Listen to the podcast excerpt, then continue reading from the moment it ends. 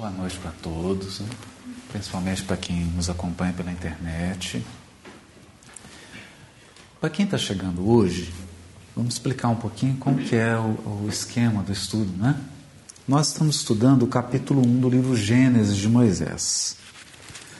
Mas a gente faz esse estudo baseado em três, três vertentes né, de inspiração: a doutrina espírita, o cristianismo e o material da tradição do Velho Testamento. A gente conjuga esses três elementos para que a gente consiga extrair o espírito da letra. Né? Mas acho que o mais importante nesse estudo do Gênesis é que com a leitura do texto, extraindo o espírito da letra, a gente consiga estabelecer uma conexão espiritual com o mundo superior para que essas vibrações superiores consigam alterar panoramas interiores. Para que a gente consiga sair daqui mais confortado, mais esclarecido, mais conectado, em comunhão com Deus, para dar sequência à nossa vida, às nossas atividades, às nossas obrigações. Né? Aquilo que nos move. Então, é importante que a gente se abra agora para influência do mundo espiritual superior e que deixemos também a intuição e a sensibilidade falar. Porque a interpretação do texto ela não pode simplesmente passar por um caminho puramente intelectual senão a gente não capta o texto na sua beleza, na sua consolação, no seu esclarecimento. Então, isso é um ponto fundamental. E a gente vai ver aqui que, é, é, por mais que pareça complicado algumas coisas de interpretação bíblica, é no fundo uma grande diversão. É muito lúdico a interpretação da tradição. A gente vai ver isso aqui, né? vai se permitir isso. É como montar um jogo, um Lego. Você vai juntando pecinhas, vai juntando pecinhas e vai conseguindo ter uma visão e aquilo que parecia tão escuro se transforma em luz. Aliás, esse é o tema de hoje. Hoje nós vamos estudar o versículo 3 que disse assim: E disse Deus: haja luz, e houve luz. E viu Deus que a, que a luz era boa, e fez Deus separação entre a luz e as trevas. E Deus chamou a luz dia, e chamou às trevas noite. E foi a tarde e amanhã o dia um. Esse é o texto. Primeira coisa que a gente queria chamar a atenção aqui. Deus disse e a luz se fez. Por isso, um dos nomes de Deus na tradição judaica é aquele que disse e o mundo se fez. Interessante isso, né? Basta ele dizer. Outra coisa que a gente quer chamar a atenção, isso é muito importante, nós vamos voltar aqui na palavra, né? Não está falando nem de sol nem de lua. Criou a luz, porque as trevas já existiam. Olha, esse aqui é o versículo 4. E disse, é, o 3, né? E disse Deus haja luz. Mas no 2 fala das trevas havia trevas sobre a face do abismo e o Espírito de Deus se movia sobre as águas. Então já estava tudo em trevas, era um abismo, estava tudo escuro. E disse Deus: haja luz. Interessante isso, né? E aí ele separa: luz é dia, treva é noite. Mas não fala nem de sol nem de lua. E é curioso porque esse é o dia primeiro. Se a gente for lá para o versículo 14 em diante, aí ele vai criar os luminares, o Sol e a Lua. Então ele diz assim: haja luminares na expansão dos céus para haver separação entre o dia e a noite. E sejam eles para sinais, para tempos determinados, para dias e anos. E sejam para luminares na expansão dos céus, para iluminar a terra, e assim foi. E fez Deus os dois grandes luminares, o luminar maior para governar o dia e o luminar menor para governar a noite. Sol e lua. É interessante isso aqui, porque a gente vai ver que a luz que está falando aqui não é uma luz física. Não pode ser uma luz física. Porque Sol e Lua só foram criados no quarto dia. É, então, esse é o, o pano de fundo, essa é a base. É a partir daqui que a tradição religiosa vai buscar elementos para construir a Bíblia toda. Que luz é essa? Nós vamos começar do fim hoje, vamos inverter. Poder começar do começo, mas nós vamos começar do fim. Essa luz, é claro que é Jesus. Como diz o teólogo Roberto Carlos. Parece interessante, é engraçado isso, né? Mas olha como é que João escreve o Evangelho mais de 2.500 anos depois. Ele começa assim: ó, no princípio, só dele dizer isso, quem estava ouvindo João, acostumado a ler Gênesis, e é importante a gente observar que todo ano eles liam isso, porque a Torá é dividida em 52 porções, que são as 52 semanas do ano, então todo sábado a pessoa ia na sinagoga, ela ouvia isso aqui. Estava cansada de ouvir. Quando ele fala no princípio, todo mundo vai para o Gênesis. No princípio criou Deus os céus e a terra, primeiro dia, a luz. E criou como? Com a palavra dele. Bastou Deus dizer e a luz se fez. A brincadeira, eu digo brincadeira porque a atividade interpretativa do povo hebreu é lúdica, ela é divertida. A criança começa e vai, de uma maneira muito gostosa, fazendo a interpretação. Qual que é a primeira interpretação do texto? Se Deus disse, o mundo se fez pela palavra dele. Até aí, tudo bem? Todo mundo acompanhou? O mundo foi criado pela palavra. A luz foi criada pela palavra de Deus. Acontece que essa palavra de Deus, nos textos posteriores, começa a se deslocar, a se desmisturar de Deus. Como assim? A palavra começa a ganhar autonomia. Então o texto bíblico diz assim: e a palavra de Deus visitou Fulano. Palavra visitando?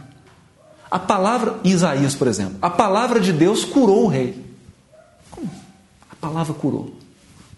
E a gente vai nos textos da sabedoria, nos textos de provérbios, a palavra começa a ser personificada, ela vira uma pessoa mesmo. A palavra conversou com Deus, a palavra Deus trocou ideia com ela. Como é que nós vamos criar o um mundo? Ah, vamos fazer assim, vamos fazer desse jeito, traz a planta, olha o projeto, conversa com a palavra. Interessante isso. Quando a gente vai para os textos que estão fora da Bíblia, que estão depois que termina o Velho Testamento, Zacarias, e começa o Novo, nós temos aí uns 200 anos de escuro, de apagão. Não tem profeta, não tem texto, não tem nada. Entre aspas. Porque nós temos uma rica atividade, uma produção literária enorme que vai inspirar todo o Novo Testamento. Essa literatura é chamada de apocalíptica. Por que apocalíptica? Porque as pessoas começam a se desesperar. Muito semelhante ao que nós estamos vivendo hoje no mundo. As pessoas começam a se perturbar, elas começam a ficar impressionadas com a corrupção, elas começam a ficar impressionadas com a violência, elas começam a ficar impressionadas com a maldade, elas começam a ficar impressionadas com a desorganização. E qual vem a sensação? De fim. Fim.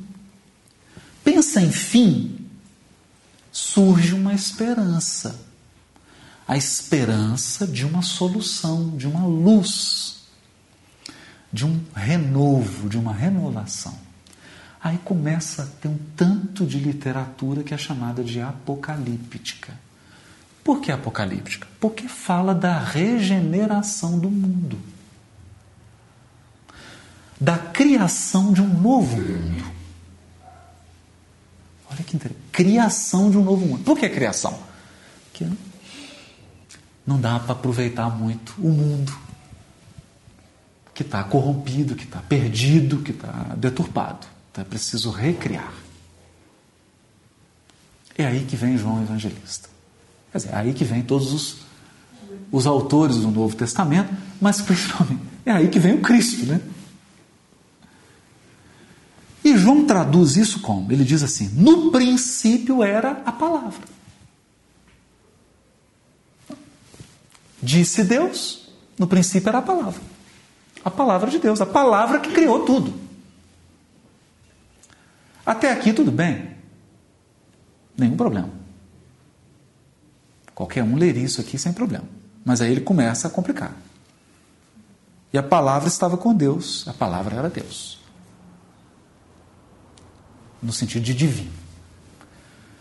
Porque aqui, bom, aí a questão de grego não vai entrar nisso não. Usando um substantivo com um caráter adjetivo, né? Para dizer da divindade. A palavra estava no princípio com Deus, todas as coisas foram feitas por ela. Não é isso? A luz não foi feita pela palavra? Disse Deus e a luz se fez?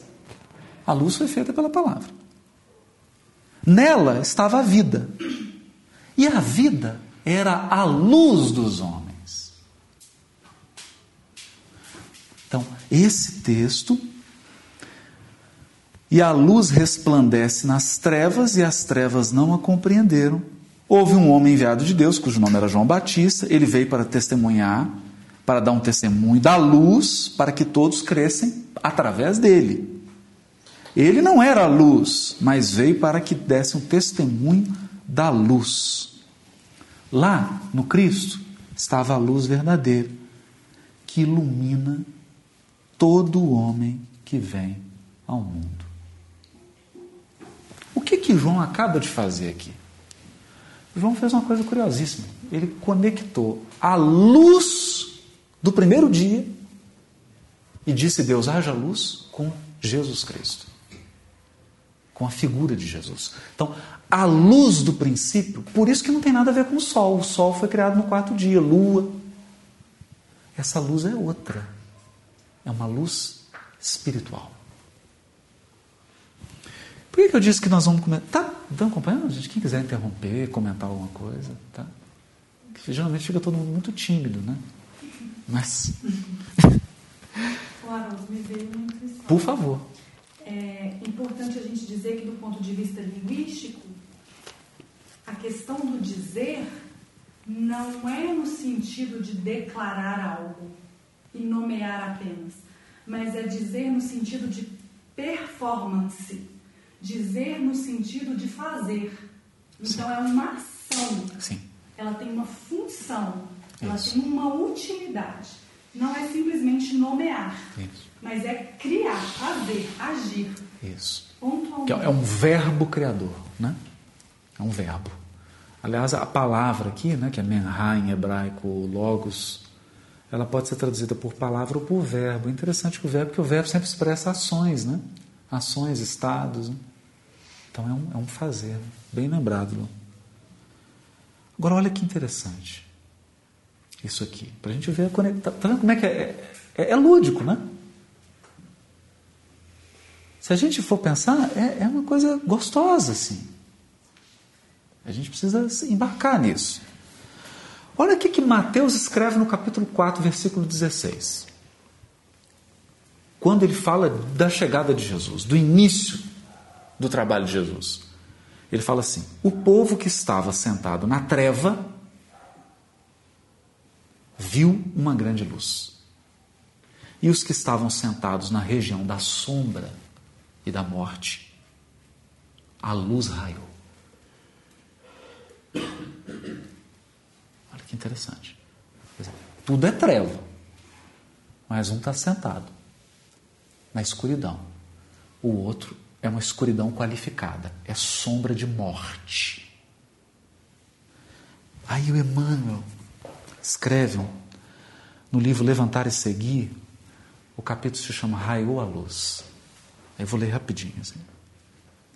O título é Raiou a Luz. Referindo-se ao início da sublime missão de Jesus, o apóstolo Mateus classifica o Mestre como a grande luz, que começava a brilhar para os que permaneciam estacionados nas trevas. Olha só, estacionados nas trevas e para os que se conservam na região de sombra da morte.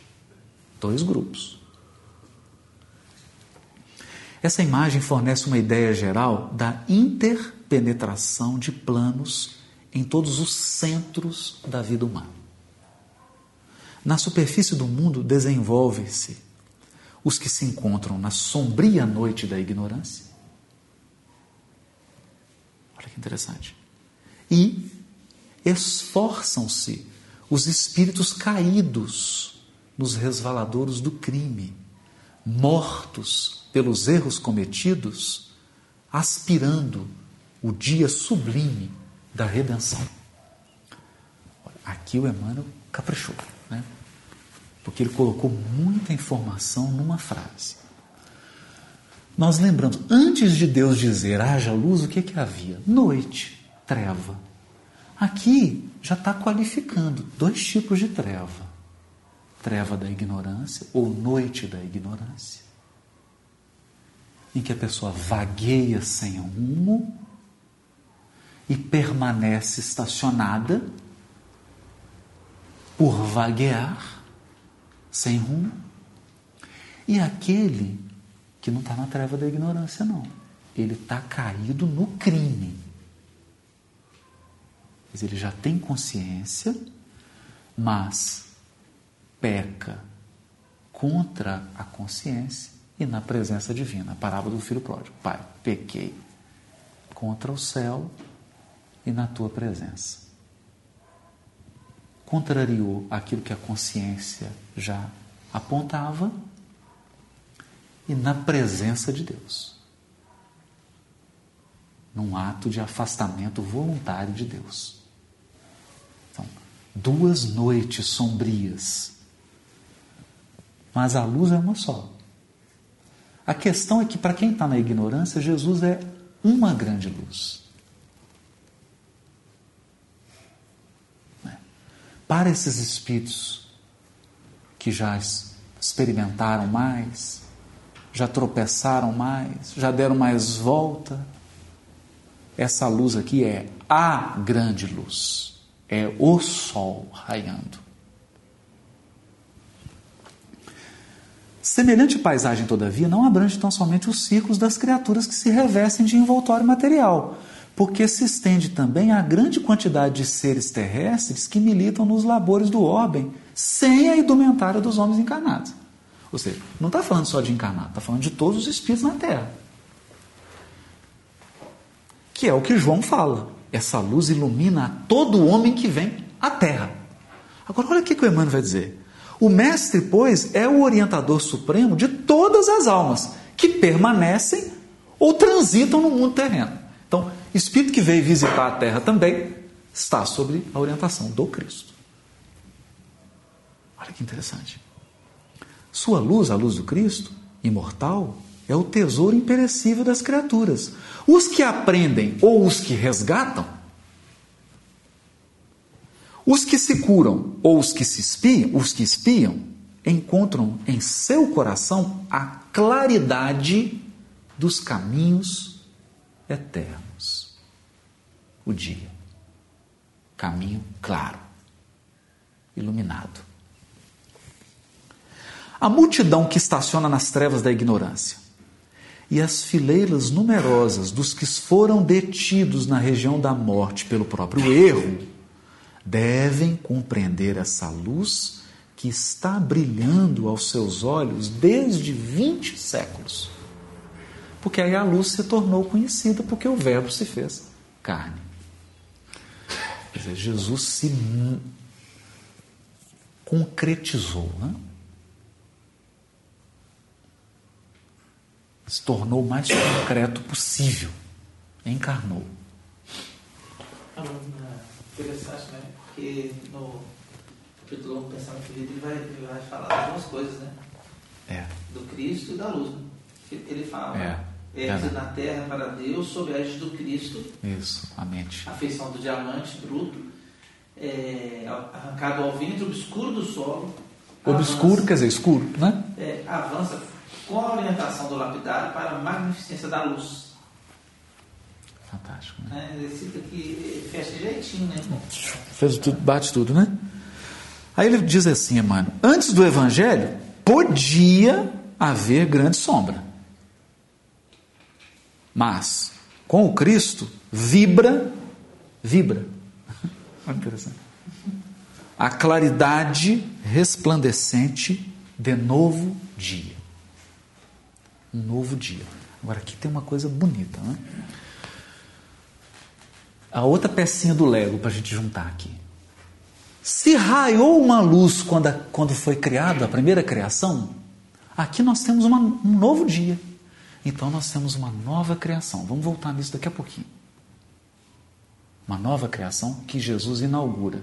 Depois nós vamos ver o que que é isso.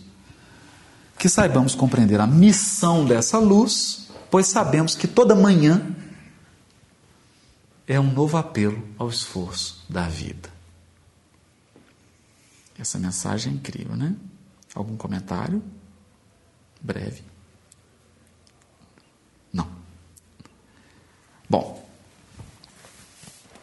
Aí, vamos ler uma outra aqui?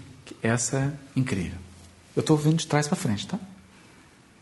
Pegando lá do Emmanuel, porque a gente vai reconstruindo. Já estou mostrando o quebra-cabeça pronto, nós vamos bagunçar para depois montar. No Caminho Verdade e Vida, capítulo 180, tem uma mensagem chamada Façamos Nossa Luz. Olha que interessante.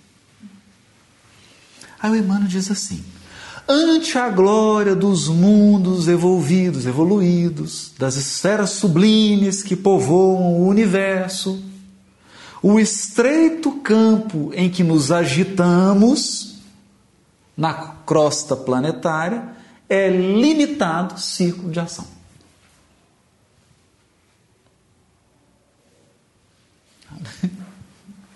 Nós estamos num cercadinho ante a glória. Mas o, o Emmanuel é tão incrível, ele diz assim: se o problema, no entanto, fosse apenas o de espaço, nada teríamos a lamentar.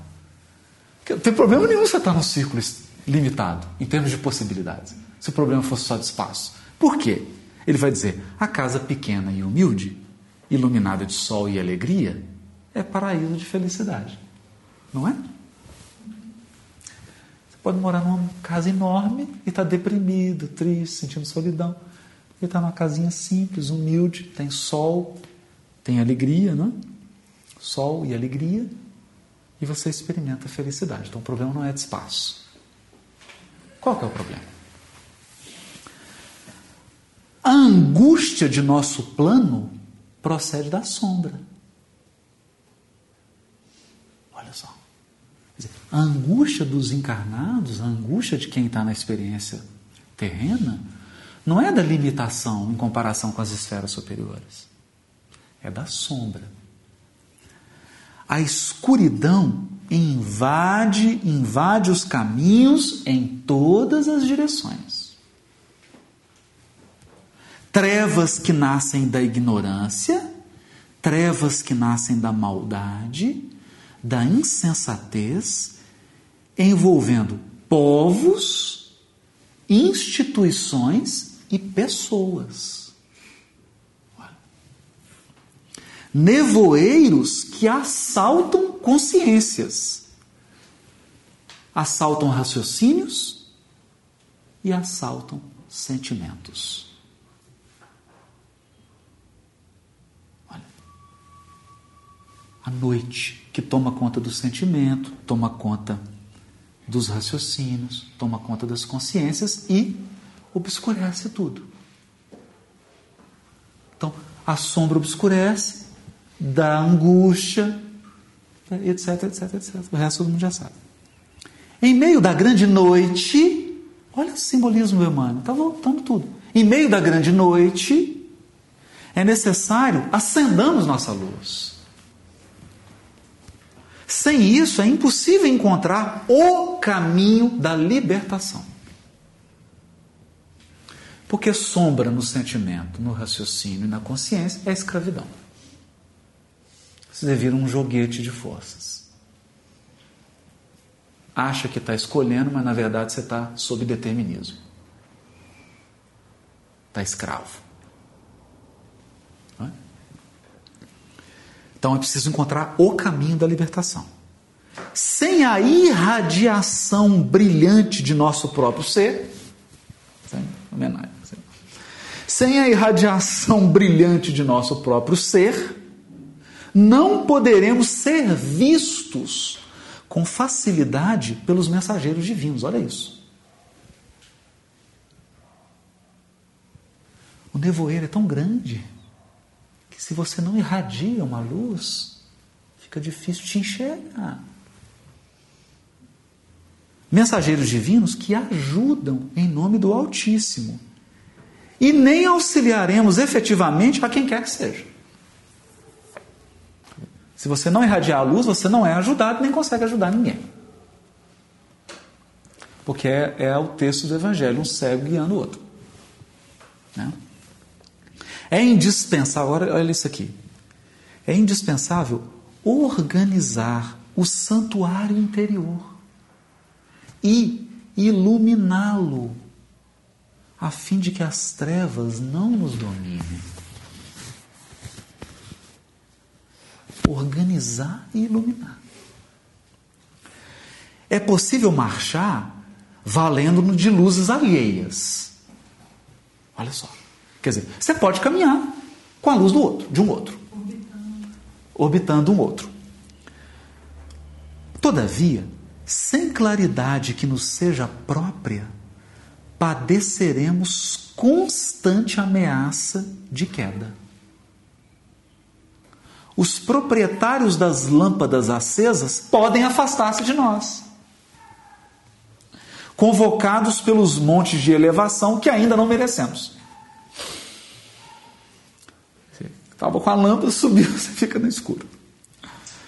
Vale-te, pois, dos luzeiros do caminho e aplica o pavio. Aí aqui ele começa a usar uma linguagem de candeia, da candeia da época, que era a argila, tinha um paviozinho, você colocava o azeite no pavio, acendia e aí iluminava. Ele está usando esse, esse vocabulário, né? Aí ele diz assim: vale-te, pois, os usureiros do caminho, mas aplica o pavio da boa vontade ao óleo do serviço e da humildade. Então, o que é o azeite? Serviço e humildade. E o pavio é a boa vontade. E acende o teu archote para a jornada. A tua própria luz. Agradece ao que te ilumina por uma hora, por alguns dias ou por muitos anos, mas não ouvides tua candeia, se não desejas resvalar nos precipícios da estrada longa. O problema fundamental da redenção, meu amigo, não se resume a palavras faladas ou escritas. É muito fácil pronunciar belos discursos e prestar excelentes informações, guardando embora a cegueira nos próprios olhos. Nossa necessidade básica é de luz própria. Olha que interessante. Luz própria esclarecimento íntimo, de autoeducação. Agora aqui que vem bonito, olha. De conversão substancial do eu, tá entre aspas, eu, ego, ao reino de Deus. Nós vamos falar um pouquinho daqui a, sobre isso, porque da questão da estreiteza, né? Porque a escuridão tem a ver também com limitação, com estreiteza. E aí esse eu, entre aspas, aqui, esse ego, está ligado a isso. Então, conversão substancial do eu ao reino de Deus.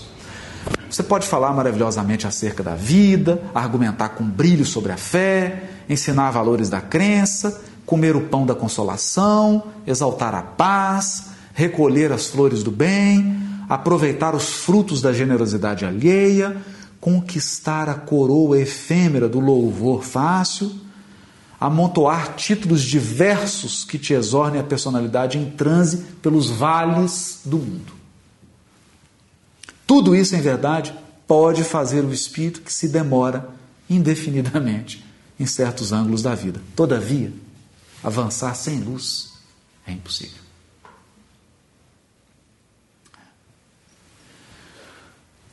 E é aqui que a gente começa. Avançar sem luz. Bom, vamos lá então. De trás para frente. Alguém quer falar alguma coisinha? É interessante, né, Arnold, que quando a mãe vai parir, ela vai dar a luz. É, verdade. E para aquele espírito que vai mergulhar nas trevas, digamos assim, como o planeta Terra, esse processo de, de, de vir né, à luz do mundo é, é uma promessa muito grande, a luz é uma Nossa, promessa. né? eu digo, a grande promessa. É. Por favor. É, me veio à mente de ver, viu? A, a questão do. Quando Jesus, no Evangelho de João, é interrogado lá pelos judeus, e Jesus retoma o pensamento judaico, falando: Mas não é, a tua, não é a tua lei que diz, vós sois deuses, faça brilhar a vossa luz? Isso que você está falando aí É. retoma o pensamento do cristianismo, sim, mas também retoma o pensamento dos gêneros. É, Né? retoma. E no livro Pensamento e Vida, se eu não me engano, no capítulo Educação, Exatamente. né? ele inicia com isso. Inicia com falando isso. sobre Brilha a que é vossa luz. Brilha a vossa luz. Exatamente. E o Emmanuel reforça aqui a autoeducação, iluminação do santuário interior, né? Só que aqui é, é interessante porque, e é bom frisar isso nessa abordagem que nós estamos fazendo, né? Quando a gente fala dessa iluminação do santuário interior, é com essa luz grandiosa que é o Cristo, né? Dizer, ele é essa luz que vai iluminar nosso santuário interior, né? Vai trazer essa claridade. Agora, olha que interessante isso. Vamos ver uns textos aqui. Nós estamos falando de luz, né? E fica parecendo que nós estamos forçando a barra. Será que essa luz não é só física? Porque eu comecei de trás para frente, então fui lá nos textos de Emmanuel. Emmanuel está falando de uma luz no sentido espiritual. Mas se a gente examinar os textos, os próprios textos bíblicos já dão um sentido metafórico para a luz. Então a gente pega, por exemplo, Isaías 2, versículo 5. Diz assim: Andemos na luz do Senhor. Olha que interessante. Aqui tem um texto muito curioso, 49, 6, de Isaías também. Está falando da comunidade de Israel. Porque no texto bíblico, os povos são vistos como filhos de Deus. E Israel é o primogênito, é o mais velho. Por quê? Porque é o mais experiente. Aquele que é o guardião da revelação divina, que é a primeira revelação. Então ele é o primogênito. Quando vai se referir a Israel, diz assim: Israel, também te dei para a luz dos gentios. Ou seja, o filho mais velho deveria servir de luz para os filhos mais novos, para seres minha salvação até a extremidade da terra. Então, está falando desse processo de educação, de uma educação que é espiritual. Quando a gente vai por 51,4 de Isaías, diz assim: Porque de mim sairá a lei, e o meu juízo se estabelecerá como luz dos povos. Interessante. Aí, juízo aqui como discernimento. O Emmanuel vai dizer isso também. O discernimento é a luz da razão. Isso é importante porque o texto tem um trocadilho, né? Havia trevas sobre a face do abismo, Deus cria a luz, depois ele separa a luz das trevas. Então, esse ato de separar rem- remete ao verbo discernir. Porque discernir é isso. É eu conseguir separar o que é luz, o que é treva, o que é o bem, o que é o mal. É? Interessante isso também. Agora, esse aqui é o mais incrível. Está no capítulo 60, versículo 19 de Isaías. Porque aqui já vai falar do que a gente chama no no Espiritismo de mundo de regeneração. Ah, Ou da regeneração do mundo. Que na linguagem bíblica vai chamar de nova criação, que é a mesma coisa.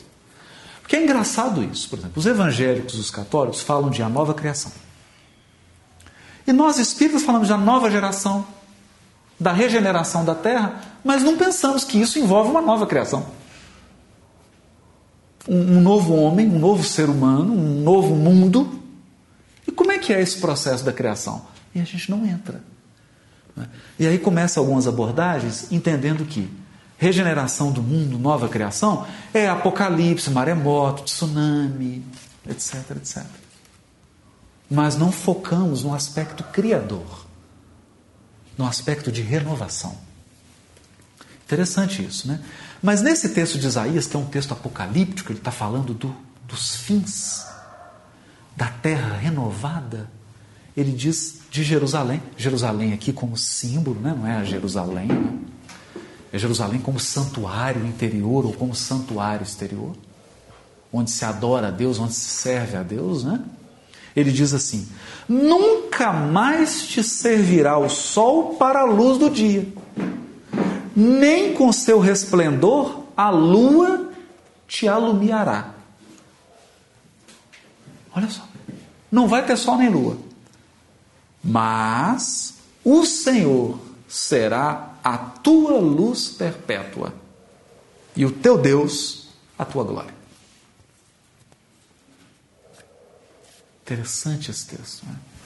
Remete mais uma vez a essa luz que é anterior e superior ao sol e à lua. É uma outra luz. Uma luz espiritual. Então, aqui eu peguei esses textos. Mas o melhor vem agora. eu lembro quando a gente estava preparando lá o caminho da luz. É o caminho da luz. É. Não brinca, não. Verdade. É, E, não, não, não. e quando a gente, né, durante a preparação, né, da instrução que, que a gente recebeu, de que é o caminho da luz e o Brasil, o coração do mundo, eram como que um livro só, né? É. E os, eh, os dois eh, nos encaminham para o Cristo, né? Para o Cristo. para o modelo né, de redenção. Isso. Porque a, a nossa história, a gente conhecer a nossa história na Terra, né, a gente tá, o Gênesis é isso, né? Vamos dizer que também para a gente compreender a nossa, a nossa biografia, né? Exato. E, e- e- e a nossa história com a, a Terra é, um- é uma história de redenção, não é, Lô?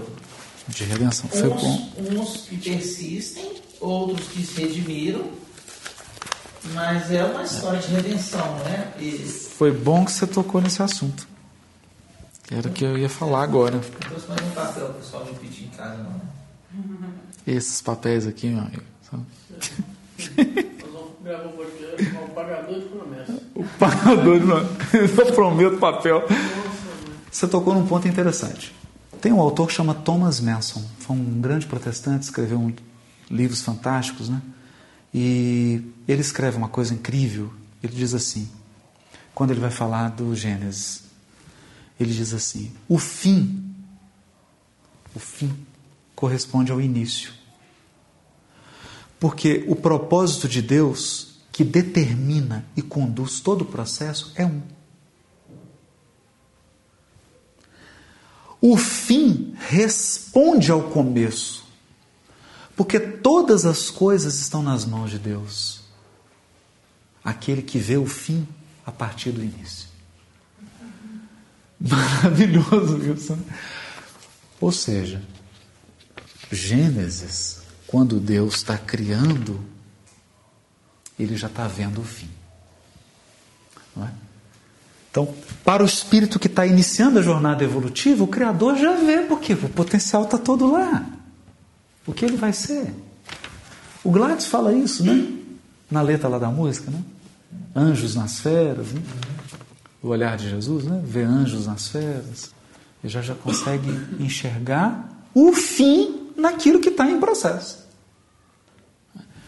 É interessante que o seu Honório gostava muito disso, né? de, de relacionar o Apocalipse com Gênesis, o fim com o início. Porque o que o fim está fazendo é concretizar o início. E aí a gente entra num tema curiosíssimo aqui. Toda vez que a gente vai falar de regeneração do mundo, ou de era messiânica para os judeus, o mundo regenerado, o Olam Rabá, ou para, os árabes, né? O, o, o mundo vindouro, o mundo da paz, todos os povos sonham com um mundo regenerado, um mundo renovado, etc, etc, etc. Toda vez que vai falar desse mundo regenerado, volta para o Gênesis. E é o que a gente vai fazer aqui com um texto curiosíssimo. Só que, entre a criação e a renovação do mundo, tem um êxodo. Como assim? Que história é essa? Aí aqui um pouquinho de paciência, que é um dá só uma mas não é não é tão não é difícil não. Não, não. Egito em hebraico é Mitzrayim. Mitzrayim é estreiteza, escuridão. Escravidão é sombra, noite. Estreiteza, limitação, círculo estreito. Êxodo é redimir. Porque a palavra redimir, na origem bíblica, ela tem a ver com libertar. Então, disse que Deus redimiu o povo judeu da escravidão do Egito. Ou seja, libertou da escravidão. Deus é redentor, é salvador. É que essas palavras elas foram desgastadas, né? Põe adesivo em carro, põe tudo aí, perde um, perde um pouco a, a aquela profundidade do, do, do, do, texto original, né? Mas esse é o sentido de redimir, de resgatar. O êxodo com uma grande libertação. E o que, que foi o êxodo? O êxodo, o evento grandioso do êxodo, o evento final, depois daquela confusão toda com o faraó, é numa noite, meia-noite, quando morrem todos os primogênitos no Egito. Aí não teve jeito. Faraó abaixou a guarda e o povo foi libertado. Com essa, com essa noite. Hã? Todos os primogênitos? Todos os primogênitos, inclusive de animais, né? É, Curioso. Né? Ah, tá, calma, calma. Espera aí. É. Todos os primogênitos do Egito, incluindo animais. Com uma única exceção. As casas que tivessem sangue do cordeiro, que é um primogênito. O cordeiro tinha que ser um primogênito. O sangue do cordeiro. O anjo da morte. Na linguagem, né, figurado? Um anjo. Ele vinha, entrava na casa, matava. A casa que tinha o sangue do cordeiro, ele pulava. Pulava mesmo, saltava. Pular em hebraico é peça. Daí a Páscoa. É o saltar. Ou seja, olha, aqui vem o lúdico. Redenção, libertação da escravidão, Páscoa, está tudo ligado. Está tudo conectado. Podemos prosseguir? Agora, olha que interessante. No livro de Êxodo, o salvador do povo hebreu é Deus. Ele é o salvador. Mas não é Deus, ó Deus. Quando fala do Salvador, é Deus que fez os céus e a terra. Curioso isso. Por que, que quando você vai falar de Deus que libertou o povo da escravidão, você tem que falar que ele criou os céus e a terra? Enfatizar que ele é o Deus criador. Porque o êxodo, a libertação da escravidão, sair da noite, sair da sombra para a luz, é visto como uma nova criação. É uma nova criação. Estado do jogo agora, para quem está perdido aí. No nosso quebra-cabeça, tem três pecinhas que estão juntas: Êxodo, Páscoa, nova criação. Está tudo junto. É por isso que Paulo brinca com isso o tempo todo nas suas cartas. Ele fala do novo homem, do novo Adão, da nova criatura, da nova criação, do novo êxodo e da Páscoa. Junta tudo. E quem lê tem dor de cabeça. Se não acompanhou esse processo. É interessante por quê? Porque a criação é vista como um cosmos, uma ordem que sai do caos. Caos, o caos é treva. A organização, a ordem que dá cosmos é luz. Interessante isso também.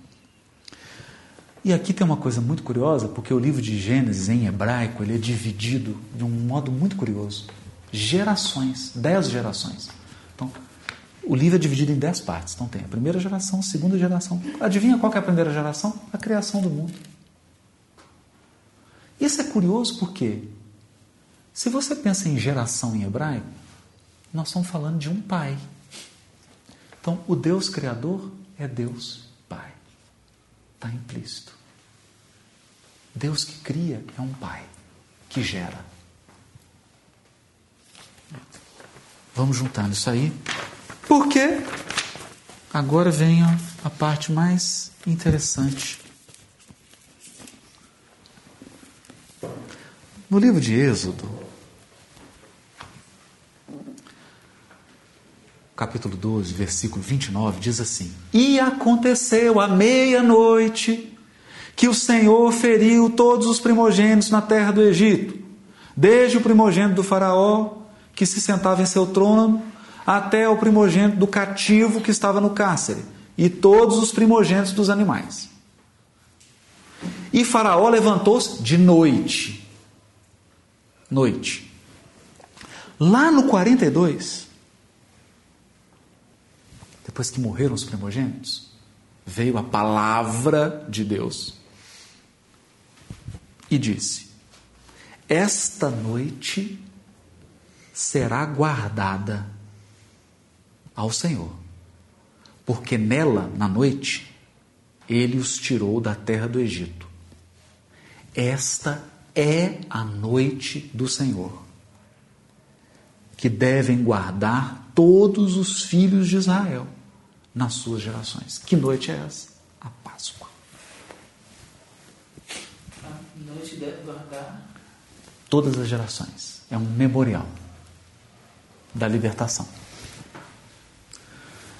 Então, evento libertação, sair da sombra, sair da escravidão, sair da estreiteza para a luz, que é o êxodo. O que, que comemora? A festa da Páscoa na noite. Até aqui tudo bem? Ok. Agora olha que curioso isso aqui. Não está aqui. Olha que curioso isso aqui. Lucas capítulo 9.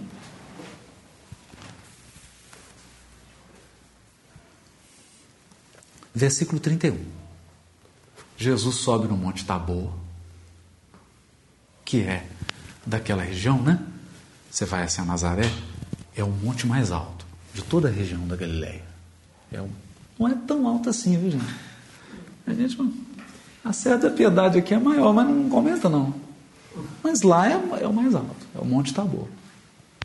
Jesus sobe ao Monte Tabor. E o que acontece com ele? Transfigura. Transfigura é o quê? Transforma-se em luz. Vira luz, luz, luz. Só luz.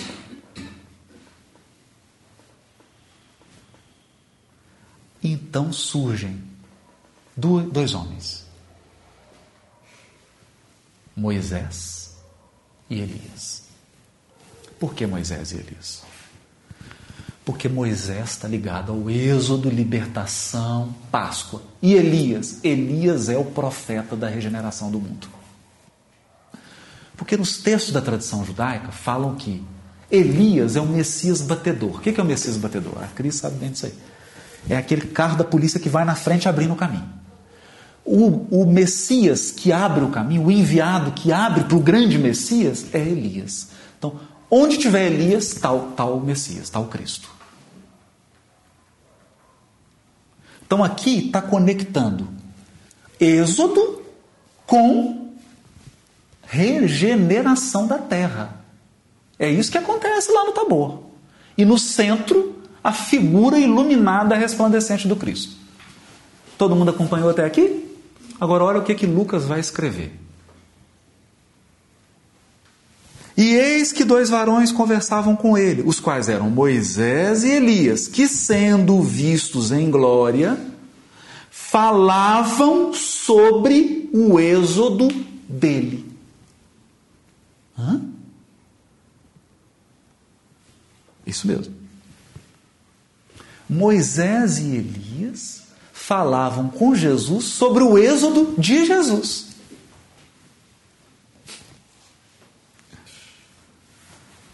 Qual era o êxodo de Jesus? Aqui estava anunciando a crucificação dele, a cruz. Então, a cruz como símbolo da grande libertação humana. Que é qual? É quando o ego, o eu, se curva, aceita a vontade divina, se entrega a ela e se liberta das, das estreitezas do Egito, da escravidão. Esse é o grande tema. A palavra usada aqui é êxodo. Então a gente vê que isso já está no Novo Testamento. Né? Só que essa parte que você falava em glória, o que, que é? A ideia aqui, né, para eles, é de que eles não estavam é, na. Não. Eles não estavam na miséria humana, né? Que é estar na carne, é compartilhar da fragilidade humana. Né? Eles estavam num estado, é, para eles, de espírito, de espírito mesmo. Né? É mais do que desencarnado. É, é, é mais. Porque é uma imortalidade qualificada. Interessante a gente falar sobre isso. Todos nós sobrevivemos à morte. Mas a imortalidade, ela vem com a redenção espiritual, segundo Emmanuel. É curioso isso, por quê? O Kardec vai dizer assim: qual que é o estado do espírito imperfeito? Não do espírito puro, que é a primeira escala. Porque o espírito puro ele é imortal, acabou. Tá, o mundo espiritual não vem mais aqui. Qual que é o estado do espírito imperfeito? Ou ele está encarnado ou ele é errante. Ou ele está encarnado, ou ele está errando. Ele, tá, ele não é um habitante ainda. Ele está transitando, é espírito errante.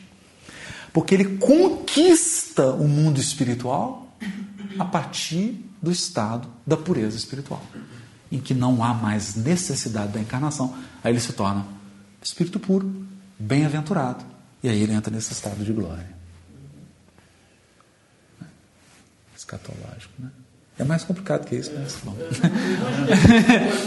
é bem mais complicado. Mas deu, né? Vamos, vamos. Agora, o que é interessante aqui? No Êxodo 12, 42, fala, fala que essa noite tem que ser guardada. A noite da Páscoa, a noite do Êxodo. Só que quando você vai no Targum, Targum de Êxodo 12, 42, o que é o Targum? O Targum era o seguinte: na época de Jesus, o povo já não falava mais hebraico. Ficaram muito tempo escravizados nos, entre os persas, os persas falavam aramaico. Então, o, o, que se falava nas ruas era o aramaico. O hebraico era como se fosse o latim das missas.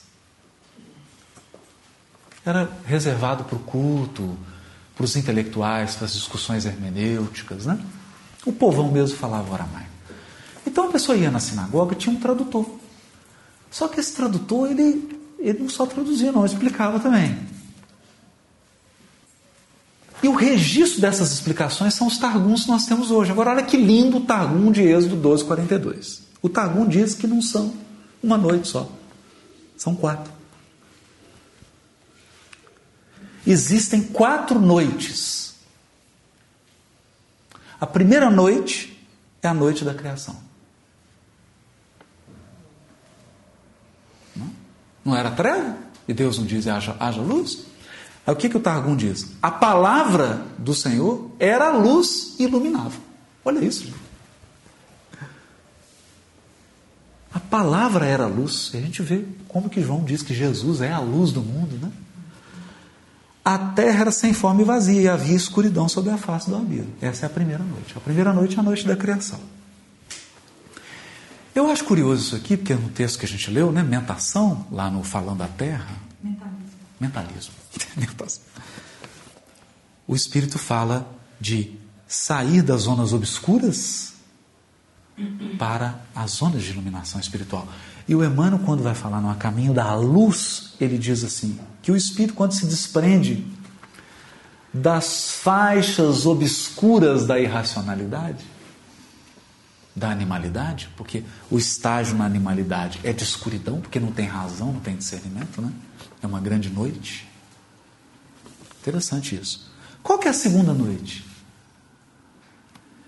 O, o gostoso disso aqui, porque é um, é, um, é um lego mesmo. Se você for no texto bíblico, fala que é noite mesmo.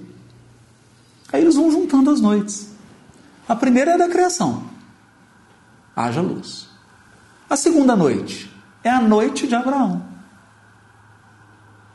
Porque ele tinha 100 anos, já estava na noite da existência, e a esposa 90 anos, e foi prometido Isaac. Mas quando ele vai sacrificar Isaac, aqui é o grande evento, ele tem 37 anos. É curioso isso, porque no Crônica de Além Túmulo, Emmanuel diz que, Emmanuel não, Humberto de Campos retifica dá a data de nascimento de Jesus no calendário romano, até o ano 5 a.C. E Emmanuel, há dois mil anos, dá a data da crucificação, ano 33. Né? Tem até um artigo que eu fiz para o Reformador que fala sobre essa cronologia. Então, na verdade, Jesus tinha de 37 para 38 na crucificação. Não é 33. 37 para 38. E a tradição fala que Isaac é sacrificado, porque qual é a história de Isaac? Abraão leva Isaac para ser sacrificado. A hora que ele vai sacrificar, o anjo vem e fala: Não, não, não. É o cordeiro vai ser no lugar. Um cordeiro será imolado no lugar. O que, que a tradição fala sobre isso? Nessa hora, o céu desce à terra, Isaac vê as perfeições do céu e as suas vistas se tornam escuras que lembra o relato de Paulo. Fica cego. É a noite. Esse evento é muito importante, gente. Chama-se Aquedá de Isaac, a atadura de Isaac. Ele foi atado, né? E ele foi poupado do sacrifício. É tipicamente um evento apontando para a figura do Cristo, para o sacrifício de Jesus. Isso é muito importante. Qual que é a terceira noite? A noite da Páscoa. Deus se manifesta no Egito no meio da noite e salva os primogênitos. Israel é o primogênito do Altíssimo. Está em Êxodo 4, 22. Todos os povos são filhos. Israel é o filho mais velho, por isso que ele recebeu a primeira revelação, se transformou num guardião dessa revelação. E a quarta noite? A quarta noite é a noite messiânica. O mundo chegará ao seu fim, mas não é fim de término, não, fim de finalidade. Moisés sairá do deserto. Isso é o que o texto está dizendo, estou só lendo aqui o Targum. Moisés sairá do deserto, marchará no meio da noite, e a palavra de Deus marchará entre eles. Entre eles.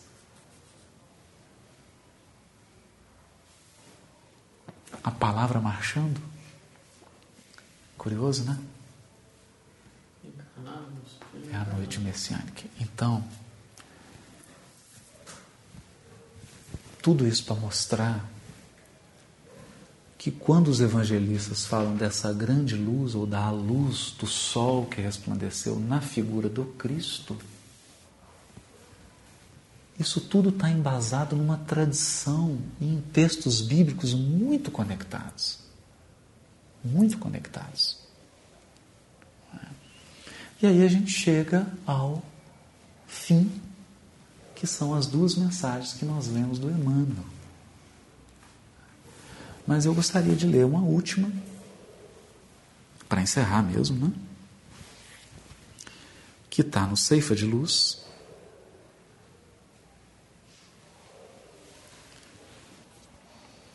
Capítulo Ceifa de Luz.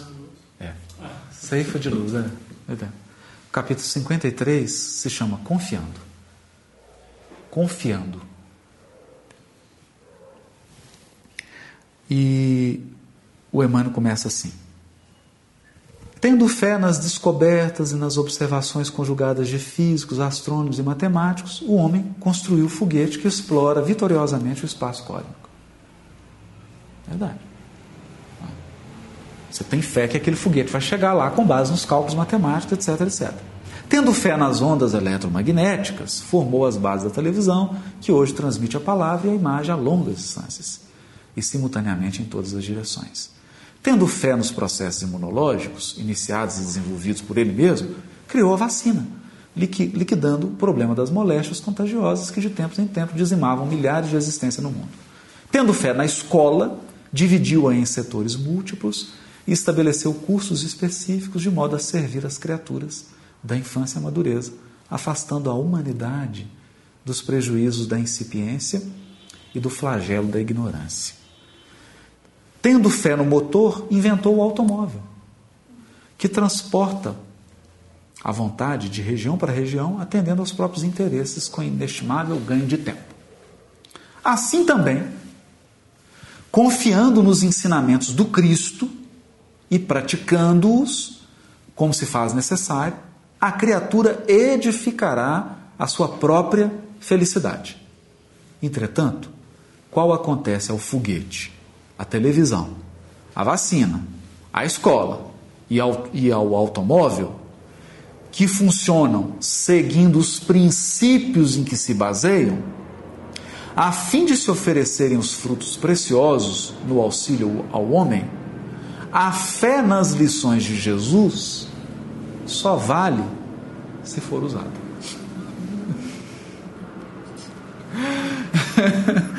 então é Hashtag fica a dica, né? a fé nas lições de Jesus só vale se for usada. A luz está aí, mas se ela não for aplicada, se ela não iluminar, se a candeia não for acesa, permanece na treva. É, colocar a candeia debaixo do balqueiro. Né? É isso. A gente só gostaria de dizer que esse texto das quatro noites foi tirado de uma tese de doutorado do Instituto Bíblico de Roma, 1963, 63, do Roger Ledoux, chama lá no I Pascal.